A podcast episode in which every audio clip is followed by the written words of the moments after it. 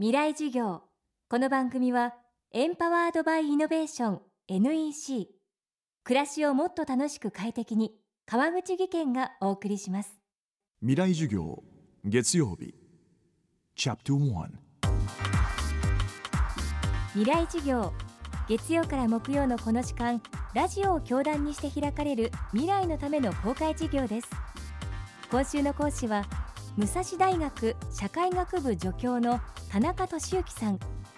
1975年東京生まれ。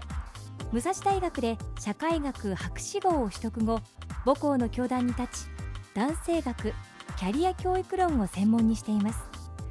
男性学とは男性が男性だからこそ抱えてしまう問題を研究する学問。それ以前に同様の女性学があり学問として両輪になっています。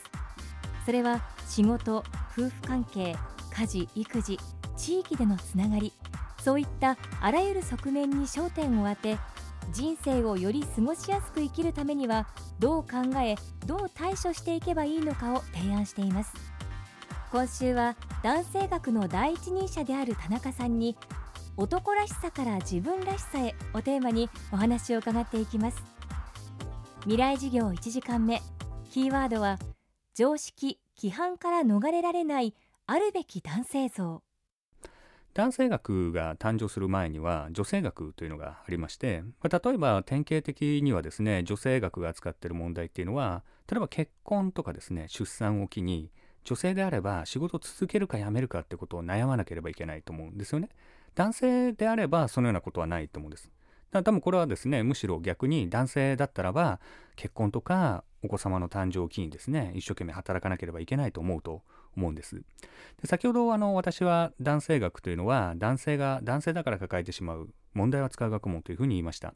つまり女性が抱えてる問題と男性が抱えてる問題っていうのはやっぱりセットになってるっていうことが非常に重要なんだろうというふうに思いますね。つまり女性が、えー、働くのをやめたり、えー、主婦にならなきゃいけないんじゃないかと思う背景には逆に言うと男性は働き続けなければならないという、まあ、こういう問題があるということになります。ですから女性学と男性学というのはどういう関係があるのかということをですね、えー、疑問に思われる方もいるのかもしれませんけども同じ問題に別の角度からあ焦点を当てる、まあ、このような、まあ、ですからあの学問としては両輪になっているような学問というふうにですね、えー、理解していただければいいのかなというふうに思います。女性が抱えている問題男性が抱えている問題は実はセットになっていると考えることが重要だと田中さんは話します。さらに男性が認められている生き方がワンパターンしかないのが問題だと指摘します。特に日本では焦点を当てるべき問題というのが仕事と男性のつながりが強すぎる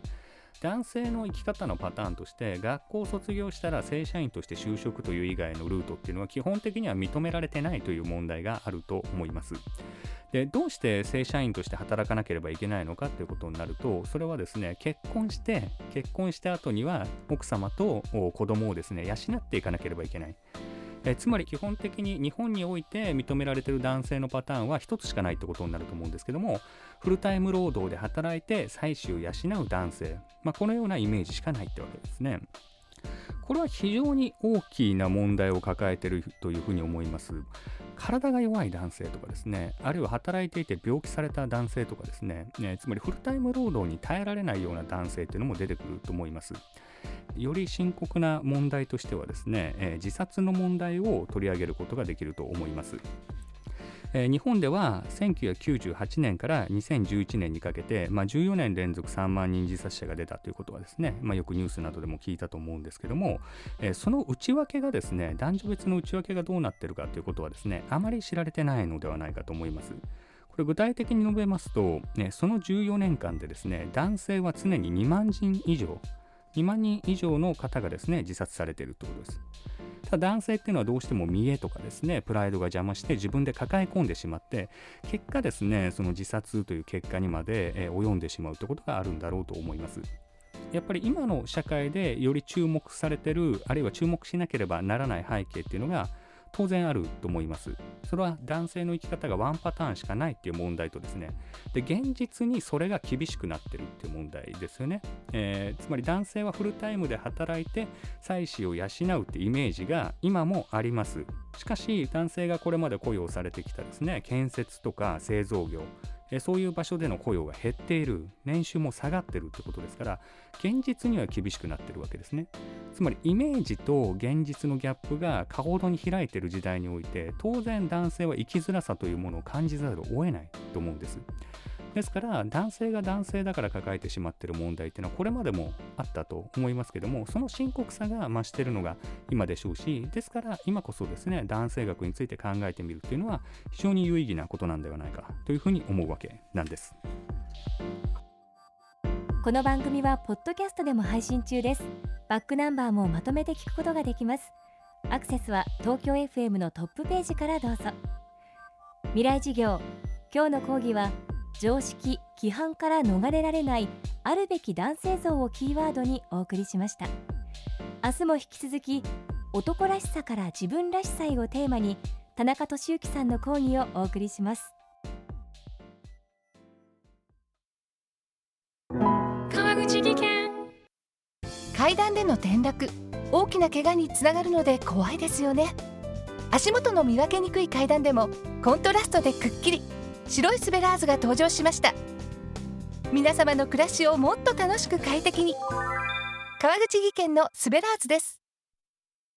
未来授業。この番組はエンパワードバイイノベーション NEC 暮らしをもっと楽しく快適に川口技研がお送りしました。